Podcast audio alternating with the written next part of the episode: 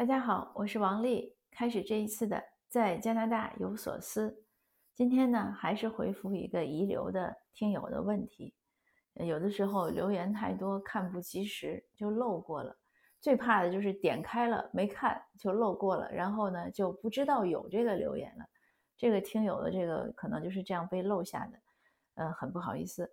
那这个听友说呢，孩子初上初中，他觉得写作业拖拉。呃，不是，就是精精力不够集中，就不是那种很快能投入写完，而且呢，孩子玩也是这样，不是很投入那种，不是像有的孩子疯玩疯学，呃，他孩子可能比较的温和吧，慢吞吞。呃，他问有什么方法可以解决？我个人觉得这个也没什么方法，呃，而且也可能是性格问题。最重要的呢，我觉得这不是个大问题。就是这样说，你先说，我们倒叙说孩子不是疯玩疯学，他不是那么投入，那这个很有可能，有的孩子就是特别克制。我身边有一个朋友的孩子就是这样，那个小姑娘从小的时候就特别克制，吃东西也也不是像有的孩子见到爱吃的就猛吃一通，生病了或者怎么样，她不，她吃两个就够了。呃，你问她想不想吃，想吃，吃不吃了，不吃了。为什么？他说我已经吃过了。他见到什么好喜欢的东西，就很小的时候也不会去主动要。你说他就会在那儿淡淡的看着，你知道他可能想要，你问他想不想要，说哦行吧，那你就给他买一点。那我还有一个亲戚的孩子呢，从小去超市，什么零食都不要买，问他买什么他都不要。你给他什么零食，他也就是浅尝辄止，就这个都是很很意外的，因为一般的孩子，你像零食啊、水果啊都是这样，然后那个孩子也是这样，他玩呀什么都是，呃，适可而止，就是很这个我觉得是天性。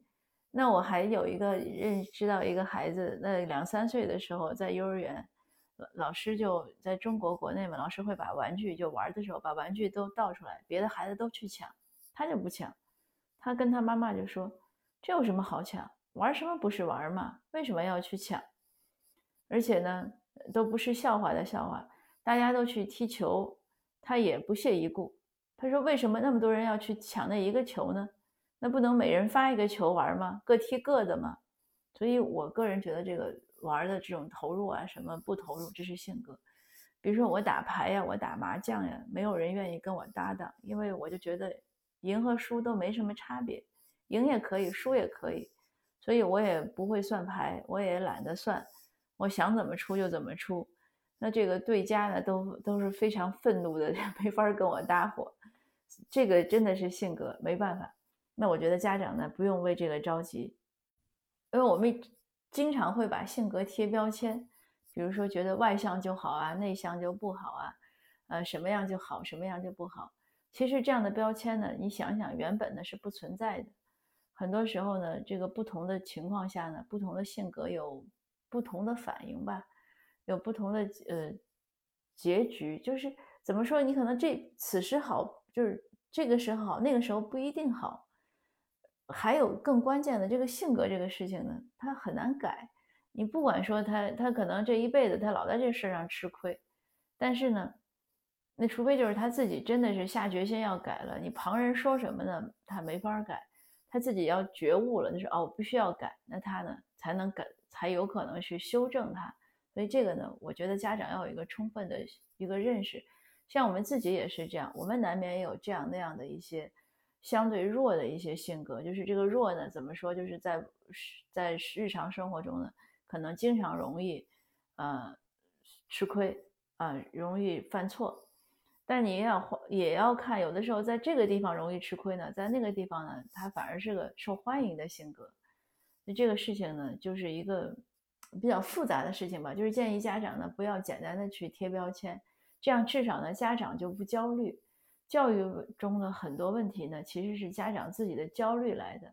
孩子可能无知无觉，也没觉得怎么样，家长已经是愁苦不堪了。那会，而且会把这种自己的焦虑啊、压力啊、不满意啊，甚至愤怒啊发泄到孩子身上，这样孩子呢就是莫名其妙的躺枪，亲子关系呢也不会好。或者会至少受影响吧。所以这是我想说的第一层意思。那第二层呢，就是孩子这个学习慢拖的最后一刻，这个事儿呢，我想他还是真是吃亏没吃够。他如果一每次这样耽误写作业了，成绩差了，老师会讲他呀，或者他自己会觉悟，他会改。那如果是家长在那儿猛催他呢，他可能适得其反。他有的孩子会有那种天然的抵触心理，他反而不愿意做，尤其是青春期，因为初中已经进入青春期了。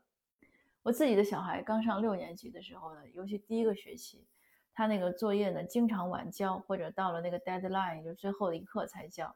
所以最后他第一学期的成绩呢，呃，因为我们这边应该是三个学期，就是总之是他第一次成绩就不好，有 C 有 B。老师呢当时开家长见面会的时候，老师就很明确的讲，说他有的时候会忘。那我小孩自己也知道，嗯，他说我我我知道我会忘，我会想办法。到第二次的时候呢，C 基本就没有了，老师就说他就表扬他说，哎，他进步很大，他现在交作业都及时了。那到最后一次呢，基本上这个拖延的这个就是忘了写作业、忘了交作业这种事儿呢，就基本上没有了。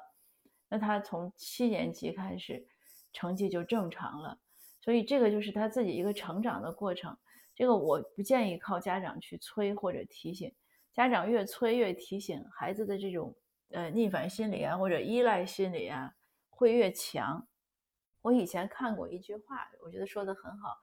他说：“家长千万不要为了孩子写作业，呃，去跟孩子发脾气，因为孩子写不写作业是他和作业之间的事儿，这是作业是他的责任，是他的任务。